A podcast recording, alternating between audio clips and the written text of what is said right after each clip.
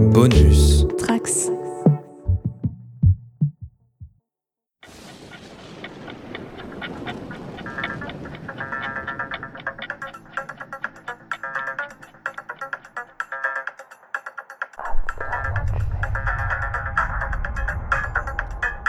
What are you two talking about? Oh, nothing. Just the end of the world. Bonjour et bon retour dans After Watchmen pour ce numéro 12, euh, un an et un mois après le dernier numéro. Et on revient aujourd'hui pour la semaine spéciale Pirates sur Bonus Tracks et Le Coin Pop. Euh, et pourquoi les pirates? Parce que eh ben, on va revenir au comic book original d'Alan Moore et Dave Gibbons, euh, qui, qui pose une, une posture particulière pour les pirates euh, au sein de cet univers. Et pour en parler aujourd'hui, eh bien, je suis avec Corentin de First Print. Salut Corentin. Salut Manu, ça va? Ça va et toi? Bah ouais, je suis toujours content de parler de- d'une BD que j'aime bien. Hein, il paraît, il Ouais. paraît que je l'aime bien. Bah, si, si les gens enchaînent le dernier numéro et celui-ci, le dernier c'était Doomsday Clock, hein, il y a un an. Donc là, tu, tu parleras de quelque chose que t'aimes bien, ça va changer de la dernière fois. Ouais, c'est en fait si les gens écoutent euh, After Watchmen dans 3 ans et écoutent genre 3-4 émissions à la suite, et, en fait je serai là dans toutes les émissions du coup, parce qu'a priori je serai aussi là pour, euh, les, pour les prochaines hypothétiques. Euh, oui, a priori, ouais. ouais, ouais. Tout ce qui est prévu, même si c'est pas temporellement placé encore, tout ce qui est prévu, oui, tu risques d'être là. Et ça sera avec plaisir. Et, et si jamais Arnaud est chaud, d'ailleurs, euh, on, on vous accueille tous les deux avec plaisir. Bah c'est sympa, merci. Euh, bah écoute, on va rentrer dans le vif du sujet. Euh, je pense que je, je vais pas te demander quel est ton rapport à Watchmen. Beaucoup de gens le, le- le savent et en plus on, en a, on a eu l'occasion d'en parler dans l'émission déjà. Euh, mais tu es un très grand fan de l'œuvre d'Alan Moore et de Watchmen. Est-ce que tu peux nous parler justement de ce positionnement des pirates au sein de, leur univers Ah bah oui, carrément. Alors, euh, effectivement, c'est un truc qui, interroge un peu, je pense, beaucoup de gens dans le grand public. Déjà, pourquoi il y a un numéro de After Watchmen euh, sur les pirates dans une semaine bonus tracks? Alors qu'on pense pas forcément de enfin, premier abord on pense pas forcément aux pirates quand on pense à Watchmen on pense plutôt aux super héros au thème de la bombe nucléaire au voyage dans le temps enfin au passage du temps plutôt éventuellement une iconographie antique c'est vrai qu'il y a un rapport à l'antique aussi dans Watchmen enfin il y a plein de thèmes c'est très dense c'est très fouillé mais effectivement il y a aussi des pirates et la raison pour laquelle peu de gens y pensent c'est que euh, ça a été expurgé de l'adaptation, enfin en tout, cas, de la version cinéma qui a été proposée par Zack Snyder, puisque c'est Mhm. présent dans la version longue et dans un, court métrage en l'Ultimate Cut. animation. Comment? C'est l'Ultimate Cut qui intègre le court métrage, sinon le court métrage était euh, en bonus à côté, ouais, c'est ça. Ouais, tout à fait. Et donc en fait, dans la bande dessinée, euh, il y a en fait une bande dessinée dans la bande dessinée qui s'appelle euh, Tales of the Black Fighter, qui euh, est lue par un, un jeune garçon qui squatte régulièrement chez un kiosquier de New York et qui va servir à faire une sorte de, commentaire méta sur l'intrigue. Alors, il y, a- plusieurs choses à dire. C'est déjà évidemment les comics, enfin les comics, le comics Watchmen parle de la réalité des super-héros, on va dire, en prenant des personnages très établis qui sont les personnages de Charlton Comics et en infusant à travers eux euh, des, des relents plus humains, des thématiques plus humaines comme la cruauté, la bestialité, le désespoir, la virilité aussi, et euh, éventuellement le- leur rôle dans euh, le fait de sauver un vrai monde qui est vraiment aux portes de l'apocalypse nucléaire comme pendant la guerre froide. Donc déjà de base, en fait, on a l'impression que c'est déjà une réflexion sur les super-héros. D'ailleurs, il y a aussi le, passage entre l'âge d'or et l'âge d'argent avec cette première génération de Minutemen qui a laissé la place aux Watchmen, avec le, le Hibou 1, le Hibou 2, la- le Spectre Soyeux numéro 1, le Spectre Soyeux numéro 2, comme il y a eu un premier Green Lantern, Alan Scott, puis ensuite il y a eu Al Jordan. Donc en fait, Watchmen de base est une réflexion sur le format comics et sur l'histoire des comics, euh, personnifiée et incarnée par des personnages de super-héros. Mais dans ce monde-là aussi, il y a euh, des bandes dessinées. Et la réflexion que, que, que Moore et Gibbons ont eue quand ils ont commencé à se poser cette question, c'est un truc qui est intervenu en cours de création au numéro 3. Ça a Mhm. été qu'est-ce que lisent les gens dans un monde où les super-héros sont réels et donc euh, bah, n'ont pas d'intérêt à être des créatures de fiction? C'est vrai que dans la vraie vie, je prends un exemple, les, les- les- les pompiers sont réels, on n'a pas un univers partagé de comics de pompiers. On n'a pas euh, Bob le pompier qui euh, fait un crossover avec William le pompier, ils vont arrêter un gros feu ensemble, ça n'existe pas, parce que c'est relativement prosaïque, c'est terre à terre. Les gens lisent de la bande dessinée pour accéder à des mondes euh, originaux, inventifs, colorés, etc. Et ben, Moore va se poser la question de qu'est-ce qui pourrait euh, déconnecter un peu de cet, esprit, de cet esprit contemporain et très moderne qu'on a dans Watchmen. Et ben, c'est les pirates, parce que les pirates, euh, bah, c'est un- une, une période passée, c'est des héros en, couleur, hauts en couleur pardon, qui ont une iconographie à eux, qui ont tous des codes, tous des, des- des drapeaux noirs stylisés avec euh, les emblèmes de leur capitaine et compagnie. Et qui ont une image moralement ambiguë. Moralement ambigu, qui ouais, peut changer d'une fiction à l'autre ou d'un personnage à l'autre. Et ça, c'est super intéressant parce que euh, Watchmen est une uchronie, donc dans laquelle euh, l'histoire s'est infléchie selon une tendance précise qui était l'apparition du Docteur Manhattan, euh, qui d'ailleurs apparaît en même temps que les Quatre Fantastiques et, de, et du Silver Age, de l'univers Marvel, de l'univers Marvel, on va dire. Et puis donc de- du vrai surhomme qui va comme ça guider la guerre froide en posant l'idée que si un surhomme qui euh, qui est l'incarnation d'une sorte de bombe nucléaire humaine euh, arrive dans le camp des Américains, ça bouscule l'ordre mondial et les Soviétiques sont d'un seul coup prêts au conflit. Euh, c'est ce contre quoi lutte Ozymandias. Mais- encore, avant, en fait, il y avait déjà une sorte d'Uchronie qui était les premiers super-héros qui sont apparus, qui étaient des gens avec pas de super-pouvoir, et qui ont fractionné justement l'idée que les comics eux-mêmes devaient parler de ça. Donc dans l'Uchronie en fait de Watchmen, les comics de pirates sont devenus la norme, sont devenus le genre dominant. Euh, et pour ça, en fait, Watch, Alan Moore nous, glisse des éléments de, de background, puisque dans chaque numéro de Watchmen, il y a des petits contenus bonus qui sont là pour replacer un petit peu la, la, la digeste de l'univers, le contexte et compagnie. Et il réécrit en fait ce qui s'est passé euh, après les années 50. Donc une période où les comics se sont beaucoup transformés, puisque après la guerre, en fait, les super-héros sont tombés en désuétude. Euh, et d'autres éditeurs ont commencé à prendre euh, les places laissées vacantes. Donc il y a eu les comics de romance, il y a eu un retour des comics de western, qui était un genre euh, assez puissant avant les super-héros. Et il y a eu, euh, alors il n'y a pas eu beaucoup de comics de pirates en vérité, mais il y a eu les comics d'horreur. En fait, les comics, voilà, les, les, les contes de la crypte notamment, qui était une anthologie d'horreur qui avait été éditée par une boîte qui s'appelait EC Comics, euh, Entertainment euh, Comics, donc qui était la boîte de la famille Gaines, euh, Bill Gaines notamment, qui euh, bah, a un peu défrayé la chronique dans les années 50, puisque justement, en 54, d'ailleurs la même année où apparaît la première anthologie de pirates de ici, qui était Piracy, euh, arrive le bouquin La séduction des innocents de Frédéric Vertam, qui est donc un, essai analytique sur la façon dont les super-héros, mais la bande dessinée en général, euh, étaient néfastes en fait pour la jeunesse. Donc on y prenait pour exemple le fait que Superman était une sorte de, de parangon de fascisme en fait, qui était, qui était, il était le Übermensch euh, nazi, que Batman et Robin dormaient ensemble, ce qui était une porte ouverte à la pédophilie, etc. Que Wonder Woman qui refusait d'épouser Steve Trevor, c'était pour dire qu'elle était lesbienne, etc. Et donc plein d'idéaux qui n'étaient pas propres euh, à la jeunesse ou à nos chères têtes blondes.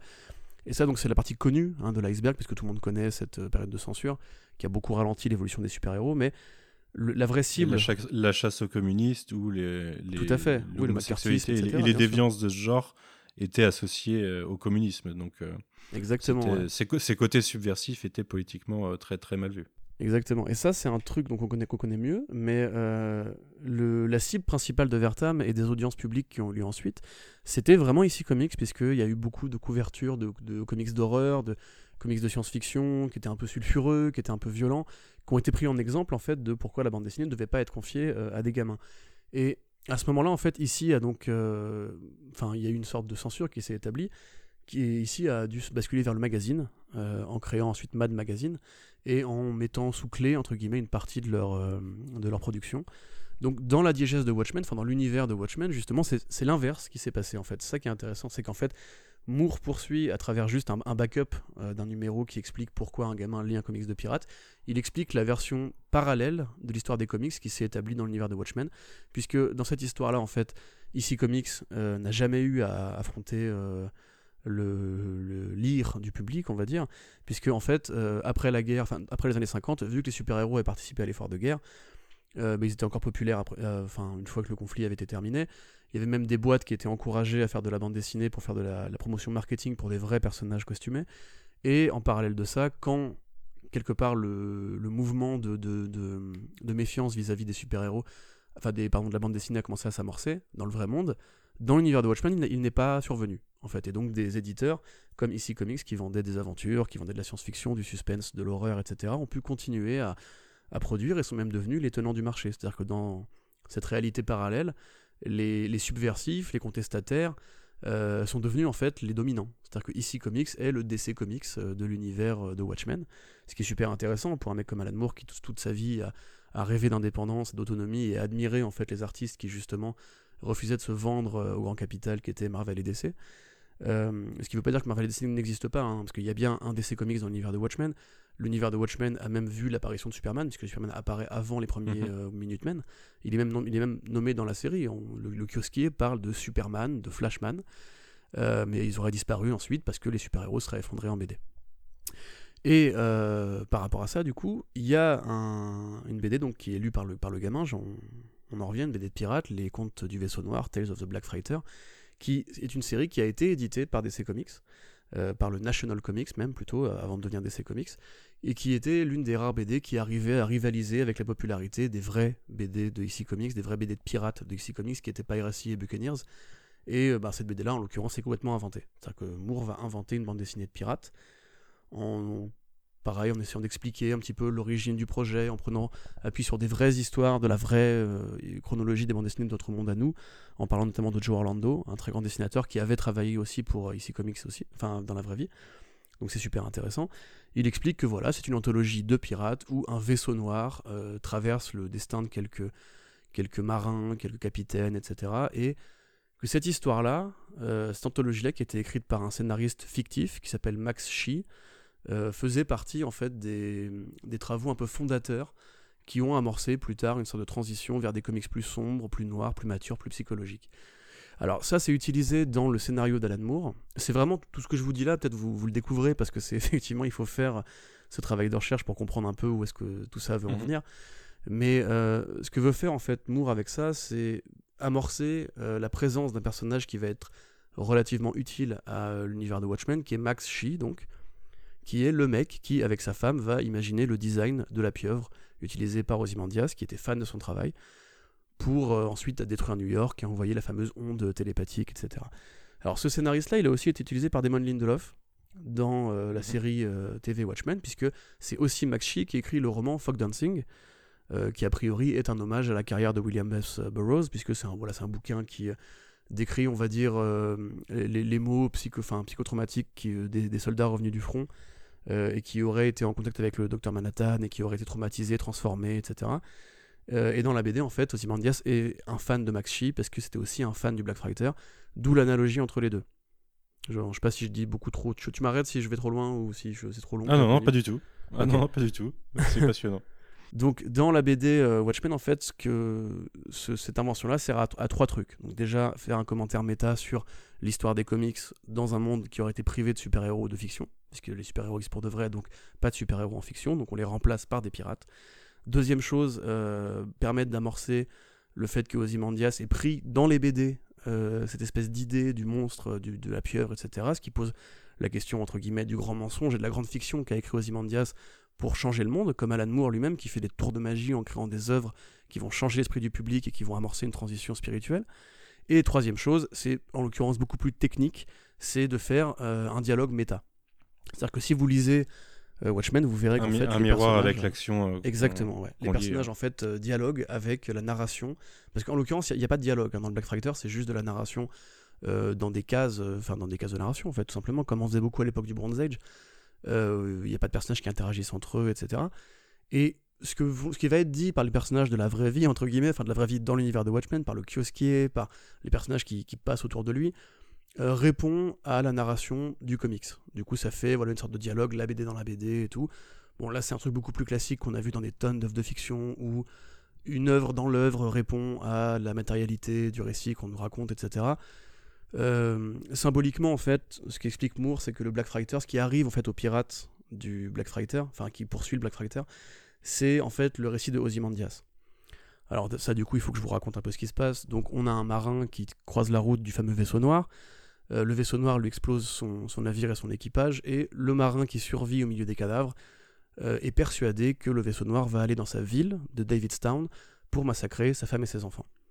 Donc lui, ce qu'il fait, c'est qu'il se construit un radeau qui va utiliser euh, les corps pourrissants de ses amis naufragés, qui, comme ils pourrissent, sont pleins de gaz et donc flottent, va accomplir un voyage jusqu'à Davidstown, croiser des requins, tuer un requin, bouffer un requin.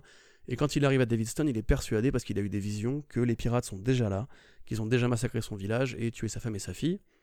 Quand il arrive, il tue euh, deux individus qui passent en pensant que ce sont des matelots du vaisseau noir. Puis il arrive chez lui, trouve quelqu'un dans sa chambre, le tabasse. En fait, c'est sa femme. En fait, le, vaisseau noir n'est pas encore arrivé, ou plutôt ses, occupants n'ont pas encore dévasté la ville. Euh, donc là, en fait, il s'enfuit. Il se dit mais qu'est-ce qui m'est arrivé? Euh, Comment est-ce que j'ai pu prendre un chemin comme ça? J'ai tué deux personnes alors que je voulais juste protéger mon village. C'est c'est pas normal, etc., etc.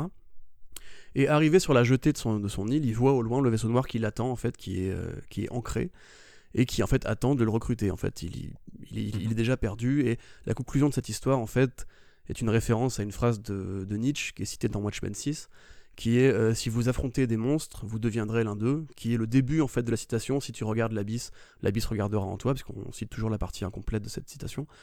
Euh, et donc en fait, ce marin-là, en étant obsédé par le mal absolu qui était justement le vaisseau noir, est devenu un de, ses membres, un des membres de son équipage en fait. Et à la fin de l'histoire, il monte dans le vaisseau en disant euh, je, ne suis qu'une horreur, au milieu des horreurs, je dois errer.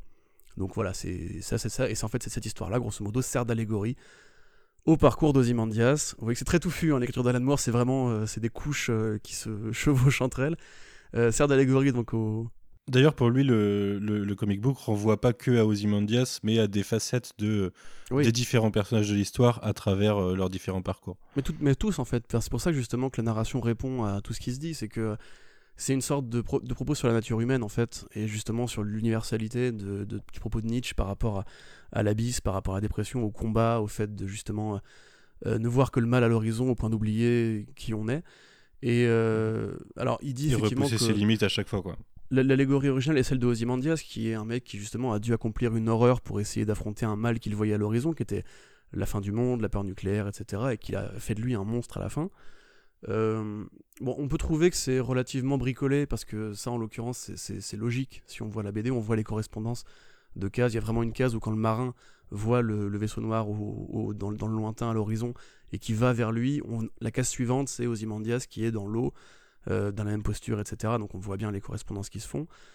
Euh, Oui, mais c'est écrit comme ça. C'est comme les, c'est comme l'écho des, des dialogues des personnages qui se, qui font écho dans la scène suivante. C'est, juste la narration de d'Alan Moore. Ouais, quoi. tout à fait. Mais il y a aussi des trucs, tu vois, par exemple, quand la première case qui introduit le concept du vaisseau noir, en fait, c'est un plan très serré sur euh, un symbole, tu sais, le logo radioactif.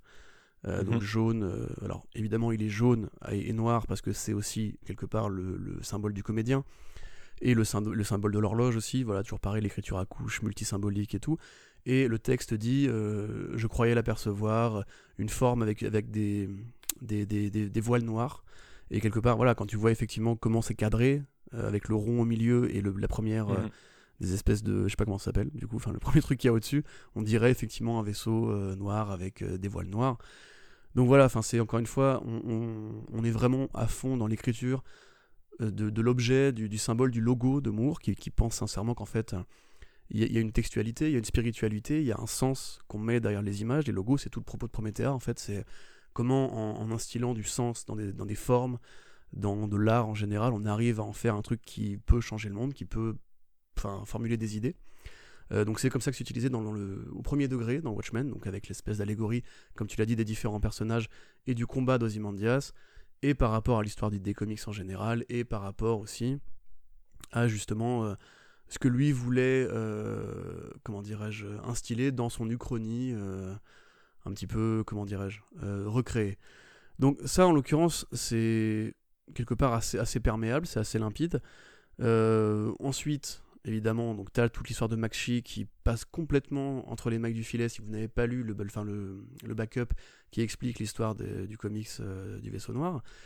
Euh, ce qu'il faut dire aussi, donc là j'avais commencé à l'amorcer tout à l'heure, c'est qu'en fait cette tradition, on va dire que Moore va inventer, ne se base pas sur grand chose en fait, puisqu'il y a effectivement des, des comics d'horreur, des anthologies d'horreur chez IC Comics. Par contre, il n'y a pas vraiment eu de mode des comics de pirates. Si on cherche un peu avant les années 60, on a des trucs comme Captain Kid, euh, Captain Tornado, on a le Crimson Comet, on a beaucoup de BD espagnols qui parlent de pirates plutôt à cette époque-là. Mais on n'a quand même pas vraiment eu de, de grands thèmes euh, de la piraterie dans les comics pulp ou dans les comics de l'âge d'or. C'est un, motif qui revient de temps en temps, comme le, vaisseau spatial et tout. Mais à la limite, l'image du colon explorateur, l'image euh, voilà, du, du Flash Gordon, du, du Buck Rogers et tout sont déjà plus présents euh, en dehors des super-héros que le coup du pirate. Donc on peut se poser Mais la parce que question de... c'est, euh, Vas-y, vas-y. C'est aussi un. Tu vois, les cowboys et les Indiens, ça touche beaucoup les Américains, mais, mais la, la piraterie, ça, ça toucherait plutôt les Britanniques, les Espagnols, des choses comme ça. Ouais. Et ça peut se comprendre que ça soit moins, moins ancré dans la culture américaine. Même si Ouais. ça se passait sur leur côte, euh, c'est pas, c'était pas les premiers impactés, quoi. Oui, tout à fait. Et puis effectivement, ça renvoie à une sorte de tradition euh, très différente. Maintenant, c'est vrai que moi, j'ai jamais. Enfin, c'est jusqu'à récemment en fait que j'ai commencé à faire des recherches là-dessus que Euh, j'ai jamais trop compris le lien que lui faisait entre super-héros et piraterie, puisque il y a vraiment des parallèles très clairs hein, qui sont faits euh, dans les descriptifs entre la vraie histoire des comics, entre guillemets, et, enfin des comics de super-héros précisément, et juste cette espèce d'esprit de comics de piraterie qui était en fait un épiphénomène qui n'a pas duré longtemps. Je vous parlais de l'anthologie Piracy, sur laquelle on a eu du Hollywood, et qui d'ailleurs va être bientôt édité en français. Allez voir sur comicsblog.fr, on en parle. Euh, tu vois, c'était juste une série au milieu de tous les titres que faisait ici Comics à l'époque. Donc, c'est une allégorie qui est de ce que j'ai lu, intéressante, euh, euh, de ce que j'ai lu, c'est c'est simplement que c'est quand ils en ont discuté, Gibbons a eu l'idée des pirates et, et Moore a trouvé ça cool, mais il a pas cherché euh, tout de suite un, un sous-texte plus particulier à ce que ça soit des pirates plutôt qu'autre chose. ouais, voilà. C'était euh, qu'est-ce qui pourrait être populaire, quoi. Après, on pourrait se dire aussi qu'ils ont pris un peu dans la compréhension euh, contemporaine de 1980 des pirates, puisque à l'époque, il n'y avait pas forcément énormément de films de piraterie. Entre-temps est arrivé aussi euh, enfin, l'idée du pirate comme un truc euh, épouvantable, qui avait été un peu présent à une époque, qui a été un peu cristallisé aussi par Walt Disney avec Pirates des Caraïbes et avec justement cette espèce de côté train fantôme qui va avec l'idée du pirate. Quand, quand il décrit, quand, comment, on te décrit en fait les premiers numéros du Black Freighter, parce qu'il a vraiment conçu une vraie chronologie et tout, euh, c'est vraiment juste, voilà, c'est c'est les contes de la crypte, mais avec un, un capitaine de, ba- de- de bateau qui aspire les âmes des, des voyageurs égarés, etc. Donc, euh, dans l'idée, c'est super intéressant de se dire qu'en fait, justement, même il a jamais essayé de trop creuser là-dessus. On a eu des continuations dans les œuvres, euh, les œuvres parallèles. Je sais pas si tu voulais rebondir sur, sur, sur, sur- sur ce- sur ce que je viens de dire, euh, Manu, donc euh, je passe à la suite? Mais à la rigueur, ouais, je trouve presque plus pertinent les pirates dans, enfin, l'utilisation de Pirate Jenny par exemple dans, dans Watchmen, la série télé. Parce que, alors, tu parlais du fait que euh, on fait pas de comics sur les pompiers ou autres euh, parce que c'est pas super intéressant, c'est pas ce qui va nous faire rêver. Par contre, il y a un autre médium qui est le médium de la série télé, dans lequel euh, les procédurales sur euh, des flics ou des pompiers, on en a quelques-uns. quoi. C'est un, un, un médium sur lequel ça peut, euh, ça peut fonctionner parce que le procédural, c'est pas, tu t'impliques pas dans une lecture comme dans euh, le fait de te poser devant la télé, de- devant un procédural. Ça dit d'ailleurs autre chose sur, euh, sur un pan de la société. Enfin, tu vois, le, le lecteur de comics, c'est celui qui se pose devant sa télé pour regarder une série, euh, particulièrement les procédurales, puisque le monde des séries télé a beaucoup évolué depuis, euh, depuis 20 ans. Euh, je pense qu'il y y, a un commentaire là-dessus de la part de Lindelof. Mais au sein de la série télé Watchmen, bah, c'est pas les pirates qui remontent, puisque en l'occurrence, on a des séries télé du coup de super-héros, et c'est ça qui est utilisé comme euh, méta-commentaire, comme, euh, comme sur le médium. Euh, mais on a quand même une imagerie de pirate, puisqu'on a un drapeau de pirate, tu me le mentionnais en off, dans le château d'Ozymandias. Mais on a aussi le personnage de Pirate Jenny qui est en fait déjà, euh, enfin qui est inspiré d'une chanson, qui a déjà inspiré. euh, Alan oui, Moore oui, c'est vrai, j'ai oublié de le mentionner. Freighter, en oui. fait. Un, opéra de, euh, l'opéra de Free Penny de Bertolt Brecht, effectivement, et c'est aussi pour ça qu'il a bien voulu faire le coup des pirates, parce que apparemment, Alan Moore est fan de Brecht. voilà. Et du coup, euh, dans l'univers de Watchmen euh, de, de Lindelof, on a, euh, enfin, qui est une, je dis de Lindelof, mais c'est une suite officielle. Enfin, techniquement, c'est une suite à la- à l'univers de Watchmen. Et on reparlera de Rorschach après, qui, euh, qui officialise ça un peu. Mais du coup, on a quand même des personnages. on a notamment les, les- les- la police qui emprunte partiellement une image de super-héros. Alors, on va pas vous refaire tout le- tout l'historique de la série télé, mais on a des, enfin, la police est masquée, en tout cas au moins euh, en Oklahoma, et, euh, et une partie est un, mélange entre des, euh, ce qui serait des, inspecteurs ou des lieutenants et, euh, et, et des super-héros. Ils sont dans un, dans un entre-deux entre la loi et euh, le un peu plus. Euh, et il y a le personnage de Pirate Jenny qui est une de ces, euh, de ces super-héroïnes, euh, slash flic, qui est un partenaire qui est Red Scare. Donc lui, c'est la menace rouge, hein, c'est un, autre, euh, une autre menace, celle qui a inspiré euh, Alan Moore sur, son plot au départ. Pirate Jenny, qui elle est une. Alors je crois qu'elle est officiellement bisexuelle dans la série. Donc elle reprend en fait cette imagerie peut-être plus, plus légitime de, de, des pirates qu'on a aujourd'hui, c'est euh, cet esprit de liberté et d'anarchisme. C'est ce qui la caractérise en fait. Euh, donc je pense que son côté bisexuel est là pour montrer, pour appuyer ce côté euh, libertaire et le côté anarchiste pour nous ramener à, bah, l'opposition à un gouvernement qui, est mal reçu par, sa population. Mais après, ça va pas beaucoup plus loin que ça dans Watchmen de Lindelof. Tu me disais que dans Rorschach, ça va peut-être un peu plus loin. Moi, je sais que j'ai pas lu Rorschach, j'ai lu que le premier numéro pour l'instant. Bah attends parce que du coup euh, si je peux rebondir sur ce que tu dis par rapport à la série de Lindelof. Donc déjà effectivement oui on enfin vraiment honte à moi j'ai oublié de parler de Pirate Jenny et de l'opéra de Brecht euh, qui a été repris à plusieurs reprises notamment par Nina Simone et euh, je crois par Bob Dylan aussi je suis pas très sûr.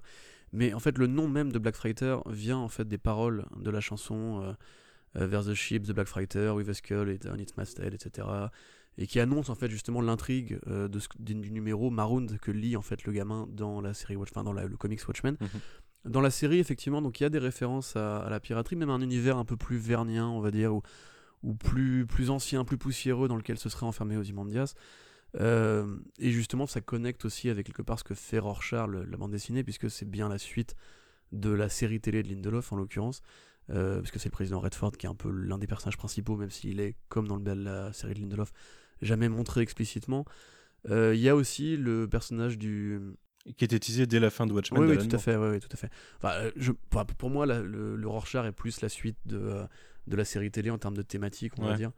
Mais parce que c'est quand même plus une série policière, on va dire, ou un polar qui, beaucoup, qui est vachement contemporain, qui est aussi contemporain que la série de, de Lindelof, dans le sens où même on, on t'évoque ce qui s'est passé en Oklahoma dans, dans une case de narration. Mais euh, donc ouais, donc à ce moment, grosso modo, sur Europe, où euh, Ozymandias s'est fait son espèce de, de, paradis pour s'occuper, et où justement il lit le roman Fog Dancing, euh, donc toujours de Max Shee. Et ça, ça c'est pas une invention hein, de, de, Lindelof, Fog Dancing est bien mentionné dans Watchmen, encore une fois dans le même backup qui présente l'histoire de, mhm. de, de, de, Black Fighter. donc là, c'est une continuité en fait, et justement, il y avait les fameux Watchmen Files, enfin les dossiers secrets de l'agent Pity, euh, qui expliquait justement toute l'historique de ce bouquin, qui effectivement en fait est vraiment inspiré par la littérature de Burroughs, qui a vraiment été adapté au cinéma à plusieurs reprises, qui est où on organise des concours pour que pour, des gens des gens essayent de synthétiser l'intrigue parce qu'elle est vraiment tellement compliquée et où en fait Lindelof t'explique plus ou moins à demi mot que c'est son Black Fighter à lui, on va dire, c'est-à-dire que c'est son élément de mhm. méta-narration à lui dans la dans la série par rapport à ce qu'était Black Fighter dans la BD, faite par le même, le même auteur, et parce que Ozymandias est vraiment très fan de ce mec-là, et qu'il a continué à lire ses bouquins jusque dans euh, sa petite prison.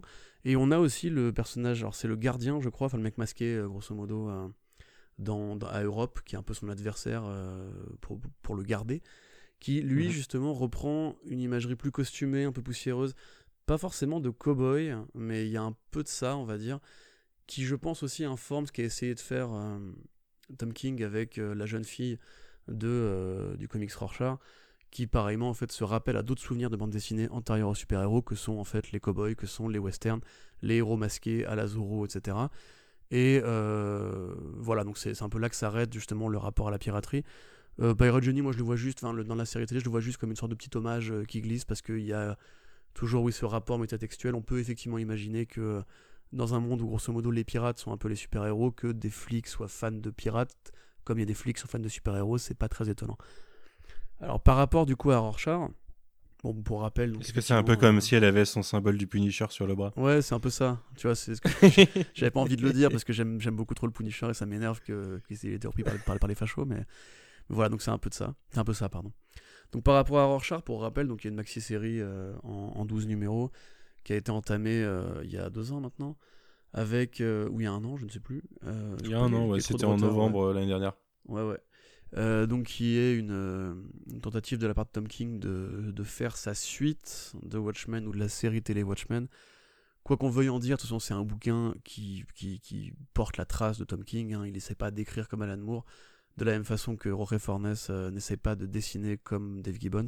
Il y a des hommages, il y a des clins d'œil évidemment, puisqu'il s'en parle du travail d'un autre, mais c'est vraiment une BD de Tom King, ça parle comme toutes les BD de Tom King de santé mentale, ça parle de sa place à lui dans l'historique des comics, de son amour des comics.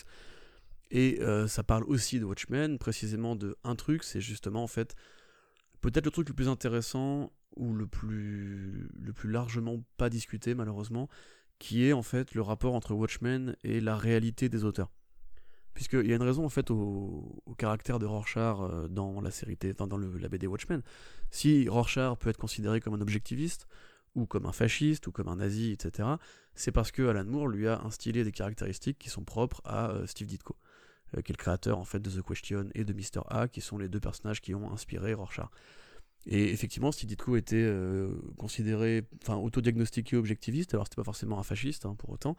Il a beaucoup écrit euh, et il a beaucoup théorisé sa pensée. C'est un mec qui, aimait beaucoup écrire justement sur ses convictions, quoiqu'elles soient toujours un peu floues, mais euh, ce qu'a essayé du, coup de faire entre guillemets King, c'est prendre cette, allégorie-là et la renverser.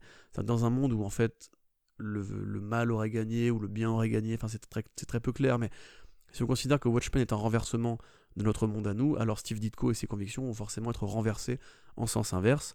Sauf que comme il y a déjà eu un Rorschach, il faut rendre Rorschach, donc The Question, l'original, à ce nouveau créateur qui serait a priori enfin, moins objectiviste, ou plutôt l'inverse d'un objectiviste.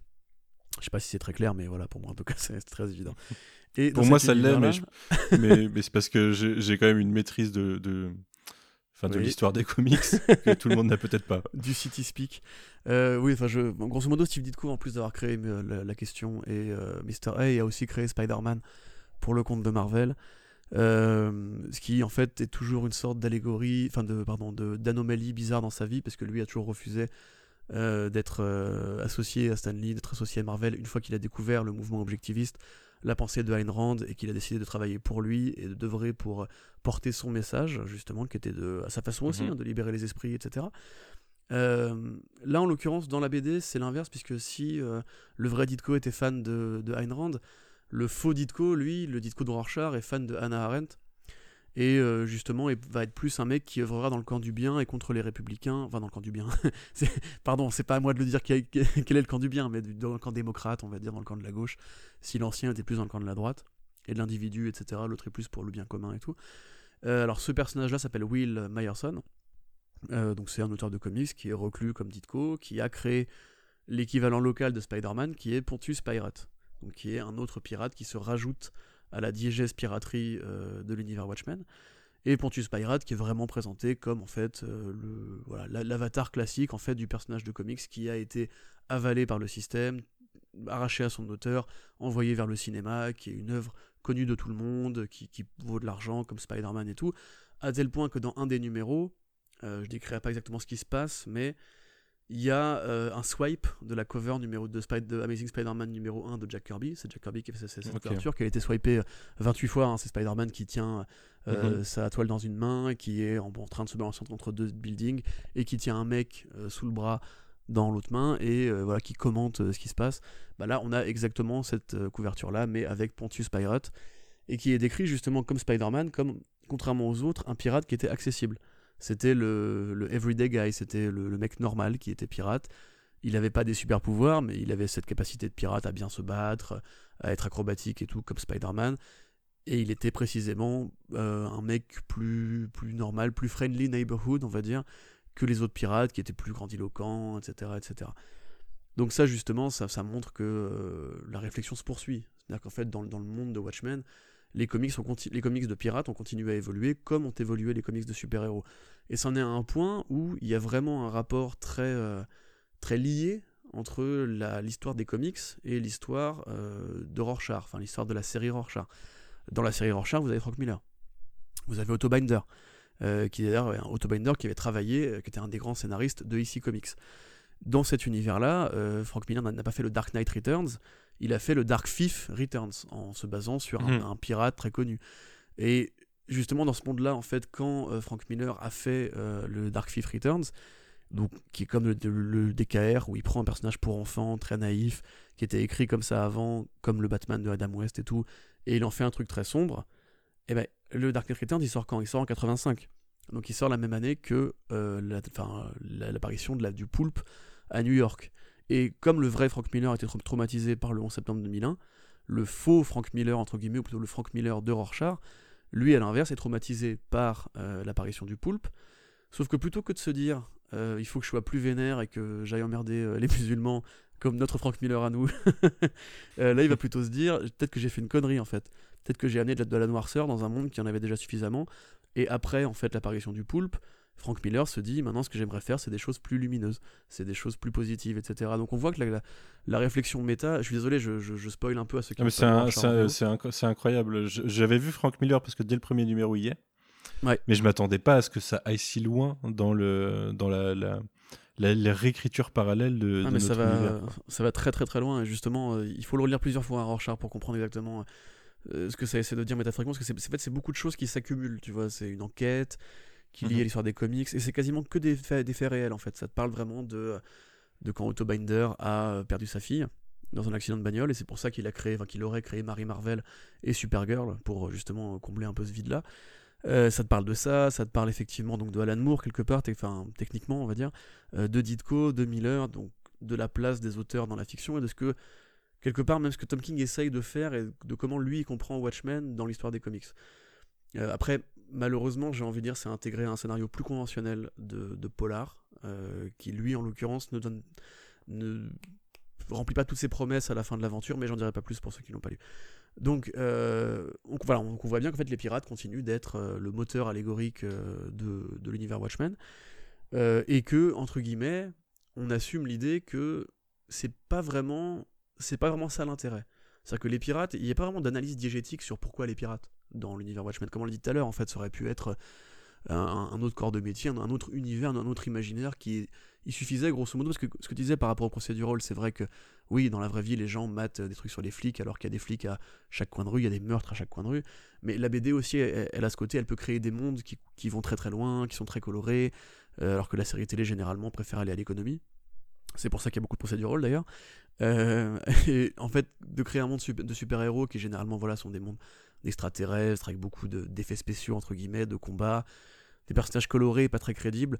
Quelque part, les pirates, c'est un peu effectivement une sorte de, de synonyme parce que c'est c'est des mondes avec voilà des grandes jungles luxuriantes, des grandes batailles, etc. Effectivement, en BD, ça coûte pas cher, donc tu peux trouver des correspondances, mais en dehors de ça, il n'y a pas vraiment de réflexion sur pourquoi les pirates c'est fascinant dans l'univers Watchmen.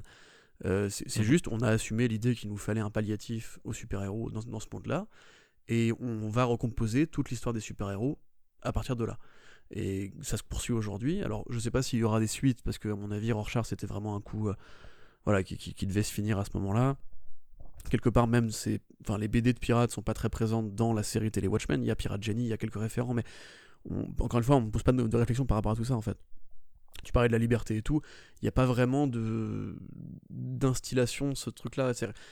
C'est même Moore, enfin, c'est ce que voulait faire euh, Moore justement. Il avait pris le personnage, enfin le, dessinateur, pardon, je m'en- sortir, de Orlando pour euh, illustrer le Black, le, dans le fameux backup où il présente l'histoire de la BD, parce qu'il voulait pas justement que DC, en voyant que Watchmen avait du succès, euh, veuille produire subitement un spin-off euh, Black Fighter avec euh, un artiste contemporain.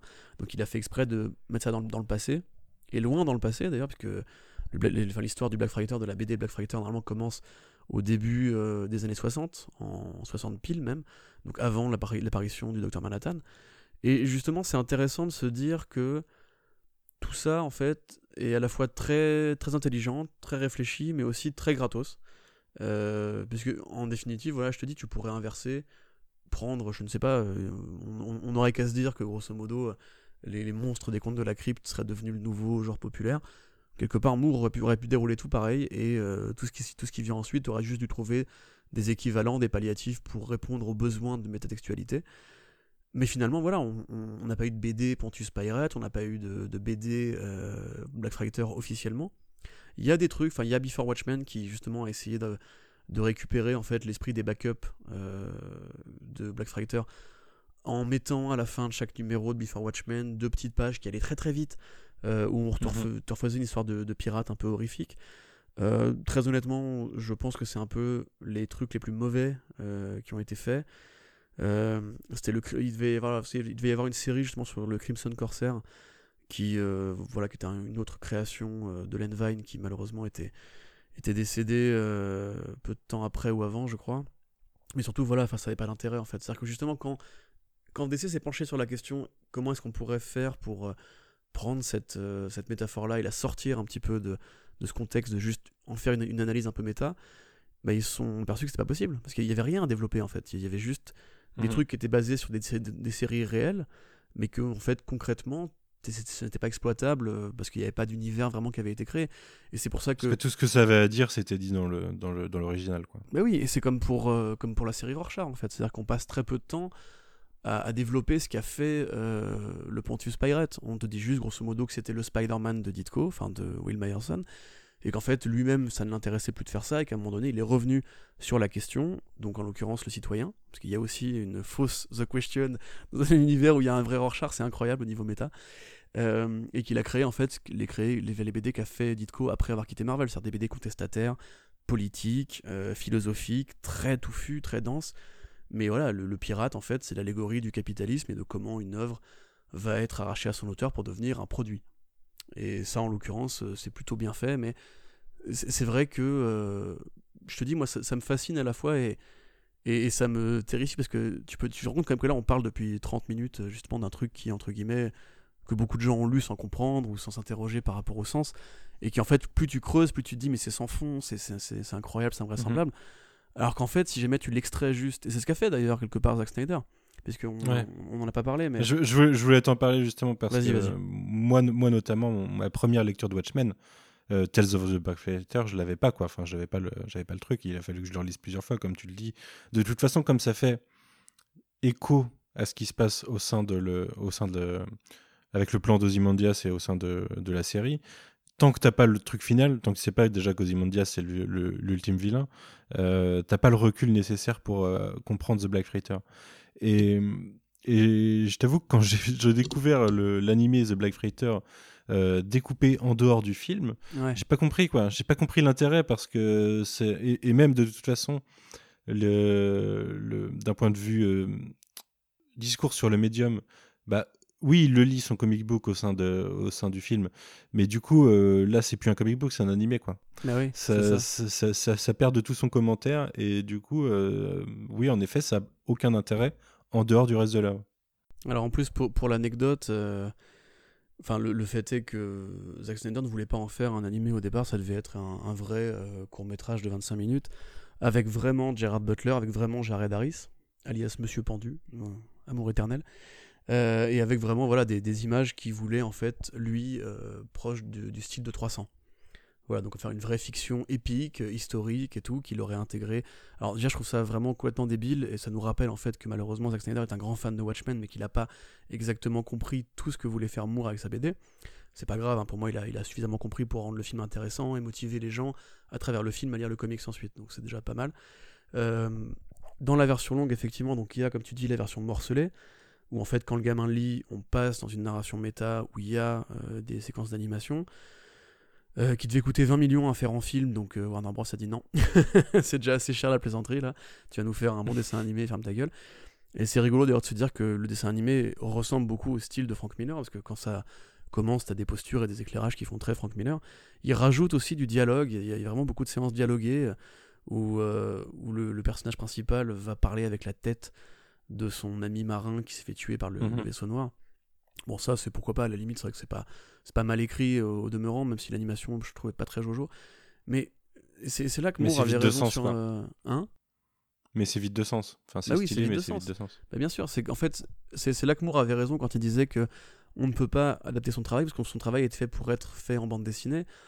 Et ce qu'il aurait fallu faire, à la limite, ce serait par exemple si les dialogues euh, venaient s'intercaler dans le dessin animé, les, les, dialogues des personnages du film, dans les séquences où il est au kiosquier, etc.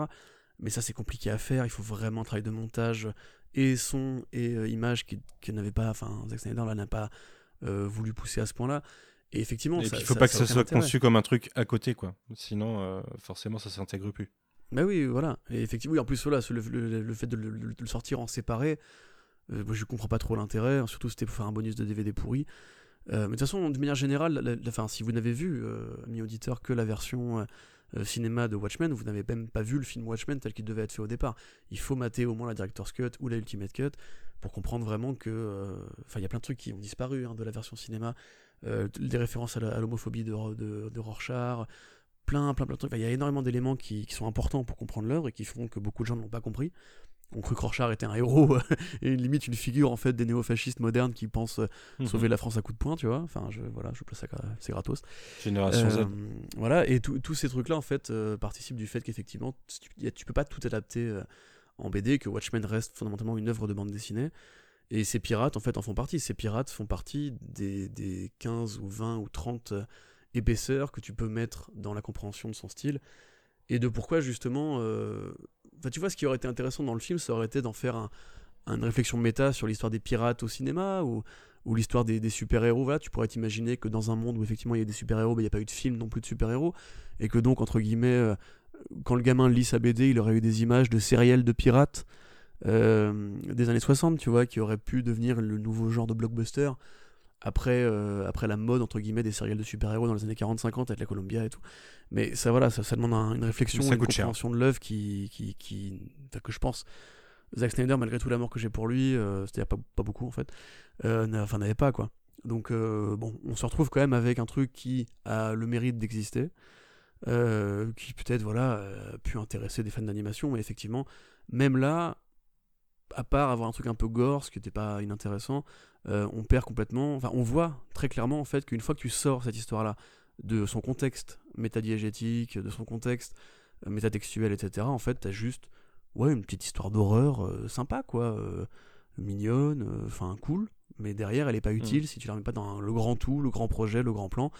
Et c'est pour ça, je pense que même Moore ni, enfin, ni Moore ni DC n'ont voulu ensuite capitaliser dessus, au point de faire un spin-off ou au point de, Mhm. de pousser l'idée des comics de pirates, tu vois. Mais en plus, tu le disais tout à l'heure, pour, euh, pour euh, comprendre le tout, il faut aussi lire les backups, enfin les, les dossiers, en fait, euh, toutes les, tous les éléments plus, euh, plus, plus en prose euh, des fins de numéro de, de chaque numéro de Watchmen. Ce qui Ah, n'est pas sûr. du tout intégré dans le film, de toute façon. Mais Donc toutes ces clés-là, de toute façon, d'interprétation, euh, elles, elles sont plus là, ça n'a plus de sens d'essayer, en fait. Oui, parce que la réflexion sur le format, justement, qu'avait aussi Moore avec euh, les passages du, journal d'Ulysse Mason, euh, les passages, interviews, l'interview de, de Ozymandias, où justement il parle de la 7ème cavalerie, qui sera un truc qui sera informé ensuite dans la, dans la série télé. Euh, tout le truc avec Nostalgia, la, publicité pour Nostalgia, le- l'empire culturel d'Ozymandias avec les figurines et tout.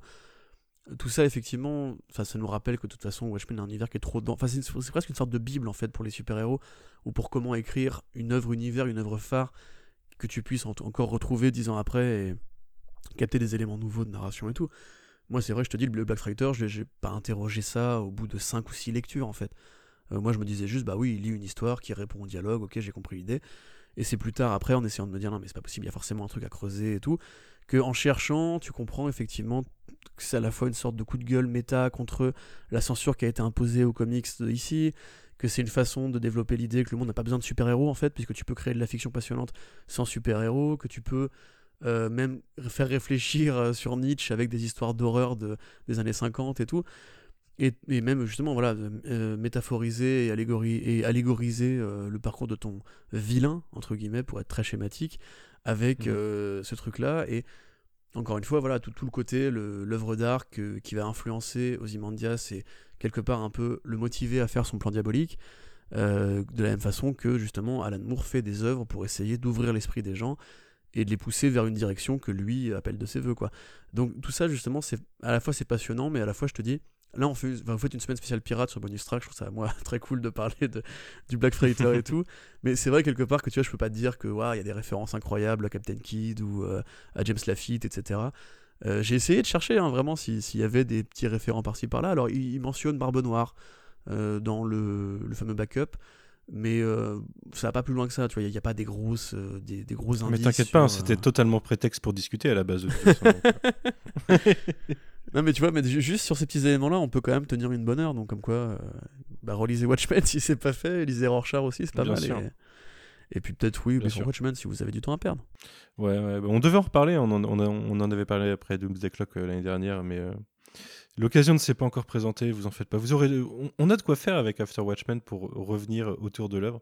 On n'a toujours pas parlé d'ailleurs de, mince, euh, comment ça s'appelle euh, C'est Pax Americana euh, Non, c'est pas celui-là. Si, c'est Pax Americana. Multiversity, Pax Americana, ouais. De, de Multiversity, qui est un numéro incroyable. euh, Je pense qu'on on peut parler deux heures sur 24 pages. Euh, on, Oula, on y reviendra que, un jour plus, aussi. plus que deux heures, moi tu peux me faire une mini-série de podcasts dessus. hein. Eh ben, on en rediscutera alors. Mais euh, en tout cas, Corentin, merci beaucoup. Bah, je merci rappelle à, tout le monde que euh, on peut t'écouter toutes les semaines, euh, voire enfin un peu plus que toutes les semaines, sur, sur First Print avec ton compère Arnaud Kikou, que vous avez une page Tipeee pour vous soutenir. Euh, J'ai pas l'adresse, mais euh, c'est facilement trouvable sur, euh, sur les internets, sur tous les réseaux sociaux. Et puis, ouais, bah à bientôt, j'espère. Bah oui, pareil Manu, merci beaucoup. T'as des, euh, t'as des actus particulières, des podcasts euh, que tu veux mettre en avant qui vont sortir bientôt? Ou Bah là, dans, l'immédiat, euh, non, non, on est toujours sur notre routine, l'actualité et les sorties. On va peut-être faire des trucs pour la fin d'année, mais c'est pas encore sûr parce que le temps nous manque. Sinon, voilà, vous avez toujours aussi les merveilleuses interviews qu'Arnaud fait quand il est en déplacement Bulles, ouais. en, voilà, en dehors de Paris. On a effectivement eu pas mal de gens de Comics Initiative à Quai des Bulles. On a eu récemment aussi Mélanie Halag euh, de la collection Punch. Euh, là, en l'occurrence, voilà, il y a une sorte euh, aussi de rattrapage qui est fait par rapport aux séries animées. On a fait récemment What If. On- je crois que le Harley Quinn n'est pas encore sorti. Voilà, exclusivité mondiale. Il y aura un, un on-screen sur Harley Quinn. Mais bon, voilà. C'est pas une exclusivité, euh, vous en avez parlé en podcast déjà. Ah ouais, ok. c'est une exclusivité le coin pop, tu vois. Là, c'est enfin, After Watchmen, pardon. Donc ouais, non, voilà, tout, va- reste tout, cool. tout roule pour nous. Ouais, ok. Mais euh, vous avez d'ailleurs, vous avez parlé d'ici Comics récemment, puisque c'est qui Comics Initiative qui fait du. Non, c'est pas Comics Initiative. Mais je sais plus, parce que justement, on, oui, effectivement, on en a parlé parce qu'ils vont rééditer Piracy, donc le truc dont, dont je vous parle depuis tout à l'heure en fait. Euh, et je ne sais plus chez quel éditeur, ça doit être Delirium ou Comics Initiative, ou un des deux. Mais euh, voilà, bah, écou- écoutez les podcasts First Print et vous aurez la réponse. Tout à fait, ouais. Eh bien, merci beaucoup. À bientôt. Salut. Salut Jenny? Jenny? We've been talking about our families. You never told us about your family. Family? I never had a family. All I ever had was a dream. You gentlemen can watch while I'm scrubbing the floors, and I'm scrubbing the floors while you're gawking. And maybe once you tip me and it makes you feel swell. And i ride a ratty waterfront in a ratty old hotel, and you never guess to who you are talking. You never guess to who you are talking. Suddenly one night there's a scream in the night, and you yell, What the hell could that have been? And you see me kinda grinning while I'm scrubbing, and you say, What the hell's she got to grin? And a ship, a black freighter, with a skull on its masthead, will be coming in. Can say, hey girl, finish the floors, get upstairs, make the beds, earn your keep here. You toss me your tips and look out at the ships, but I'm counting your heads while I make up the beds, cause there's nobody gonna sleep here. Tonight, none of you will sleep here. Then that night there's a bang in the night and you yell, who is that kicking up a row? And you see me kinda staring out the window, and you say, what she got to stare at now? Then the ship, the black freighter, turns around in the harbor, shooting guns from the bow. And you gentlemen can wipe out that laugh from your face. Every building in town is a flat one. Your whole stinking place will be down to the ground on a dish cheap hotel, standing up, saving sound. And you yell, why the hell spare that one? And you yell, why the hell spare that one? All the night through with the noise and to do you wonder who's the person lives up there. Then you see me stepping out into the morning, looking nice with a ribbon in my hair. And the ship, the black freighter, runs the flag of its masthead, and the cheering's there.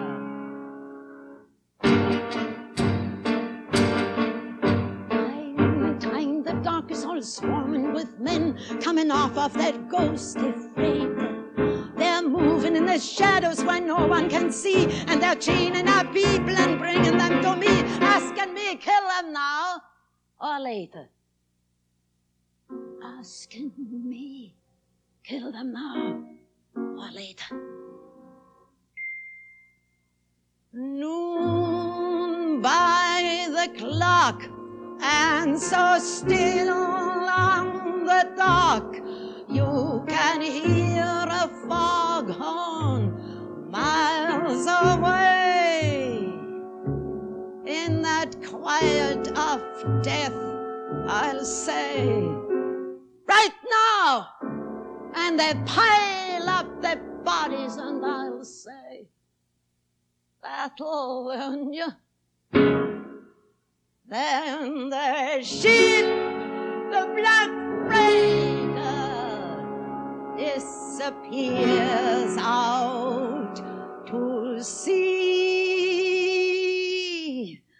and on it.